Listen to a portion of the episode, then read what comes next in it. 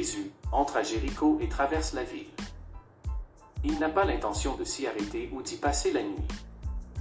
Zachée, pur de cœur, innocent, homme riche. Surintendant, gestionnaire des collecteurs d'impôts. Collecteur d'impôts, homme réputé corrompu et de mauvaise vie, appelé communément pécheur. Zachée a un problème, une limitation naturelle, il est un homme de petite taille. Ce qui ne lui empêchait pas de mener sa vie courante. Zachée cherchait à voir qui était Jésus, pas à voir Jésus. Il y a une différence entre voir qui était Jésus et voir Jésus. Voir qui est Jésus, c'est mettre un visage sur Jésus dont nous avons entendu parler, à quoi il ressemble. Cela signifie dans ce cas, si le désir profond de voir Jésus-Christ dans sa manifestation visible et contempler son visage. Voir Jésus, c'est voir comme pour la première fois quelqu'un on ignore, quelqu'un qu'on découvre, parfois avec peu d'intérêt, comme spectateur. Référence Jean 12, 20-32. Les Grecs viennent pour découvrir Jésus, pour le rencontrer.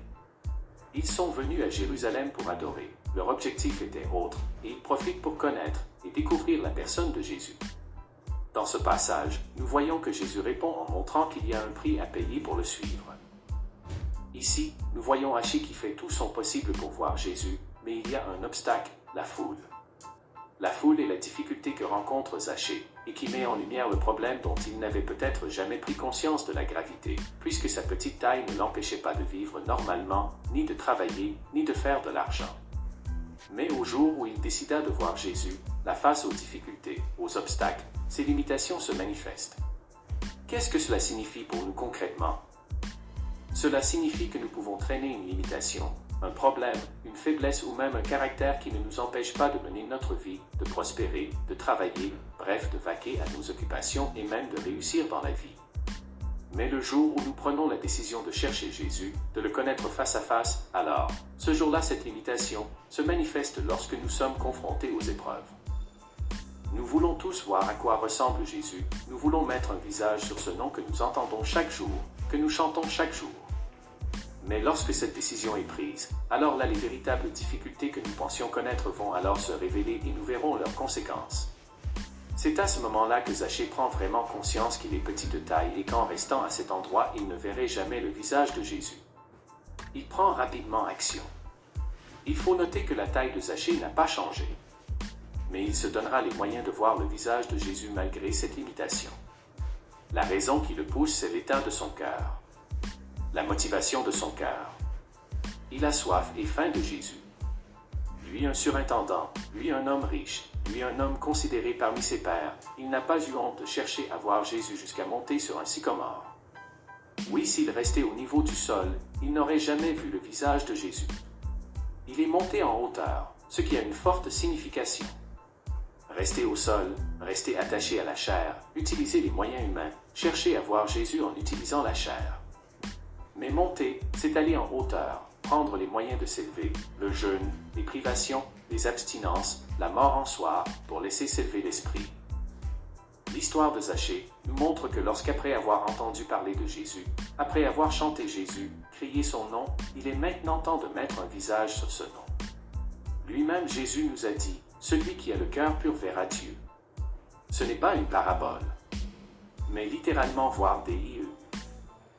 Zachée avait-il le cœur pur? Vérifions la parole de Dieu. Il faut noter que Zachée connaissait le chemin que prendrait Jésus, il pouvait anticiper. Puisqu'il a su que la première méthode n'a pas fonctionné. Nous connaissons la voie de Jésus, nous pouvons anticiper. Il a déjà indiqué son chemin. Si quelqu'un le cherche de tout son cœur, il le trouvera.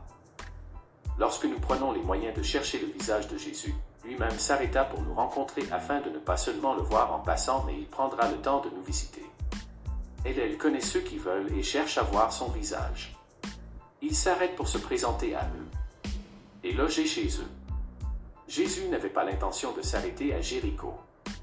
Mais la soif de Zachée, cet homme qui voulait le voir, même pour une seule minute, l'a fortement interpellé et l'a obligé à changer son programme. Il est venu loger chez Zachée.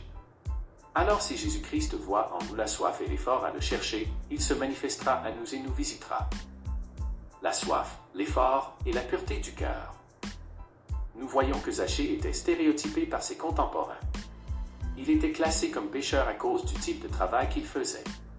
Personne ne savait s'il effectuait son travail justement ou pas. Mais comme il était publicain, tous l'avaient déjà classé comme pécheur. Ainsi, nous classons des personnes parce que nous supposons que leurs activités sont mauvaises. Ou alors parce qu'elles ne vont pas à l'église comme nous. Nous pensons qu'elles sont perdues et que nous, nous sommes sauvés. Mais Dieu lui a toute une autre lecture de la réalité.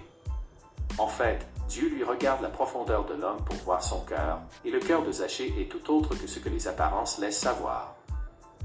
Eux parlaient contre Zachée, mais Zachée, lui, cherchait à voir Jésus, et était content d'être dans sa présence et de le recevoir. Il ne se moqua pas de lui, comme plusieurs l'ont. Zachée n'a jamais prétendu être juste ou bon ou encore saint. Mais il désirait simplement voir le visage du Seigneur. À peine le Seigneur est-il entré chez lui, et sans rien lui demander ni lui imposer, Zachée fait immédiatement ce que les autres avaient la difficulté à faire. Donner aux pauvres la moitié de sa richesse. Ce qui prouve que son cœur n'était attaché aux biens de la terre. Bien plus encore, il scrute sa vie, et dit que s'il a pris quelque chose à quelqu'un injustement, il lui rendra quatre fois. Il dit, s'il, ce qui suppose que de prime abord, ce n'est pas sa pratique, mais si accidentellement ou sans le savoir, il l'a fait, il restituera quatre fois. Un homme au cœur honnête et repentant. Voilà dont les hommes au cœur pur qui verront Dieu, ceux qui l'aiment de tout leur cœur, ceux qui le recherchent ardemment, ceux dont les cœurs ne sont pas attachés aux choses du monde et de la terre, et ceux qui sont honnêtes et repentants du fond du cœur. Ceux-là sont exactement les descendants d'Abraham. L'opposé de Zachée, le jeune homme riche. Marc 10, 17-27. Le jeune homme riche est le modèle des personnes qui veulent acheter une place au ciel. Ils sont corrompus et veulent même corrompre Dieu, flatter Dieu pour leur garantir une place au ciel.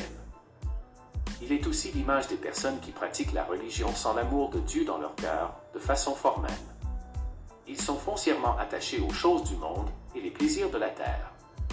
La religion qu'ils pratiquent est juste pour la forme, mais pas dans la vérité. Ils ne cherchent pas Dieu dans la vérité, ni du fond de leur cœur, mais dans la superficialité.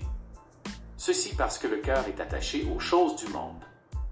Jésus l'aima et lui dit, pour être parfait, avoir une rectitude morale et éthique qui accompagne ta vie spirituelle, va débarrasse-toi des biens qui te tiennent captif et suis-moi.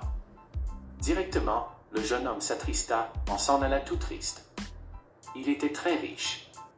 Oui, était aussi riche, mais lui son cœur se réjouit, parce qu'il avait un cœur pur, libre de toute idole et méchanceté, mais celui-ci avait un cœur corrompu et esclave des idoles du monde.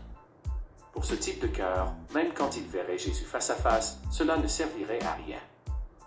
1 Jean 2, 15-17 Le cœur de cet homme était plein de l'amour du monde et des choses du monde, dont pas de place pour l'amour de Dieu. L'intégrité du cœur est d'un grand prix devant Dieu. Il vaut mieux que l'argent et enregistrer l'or.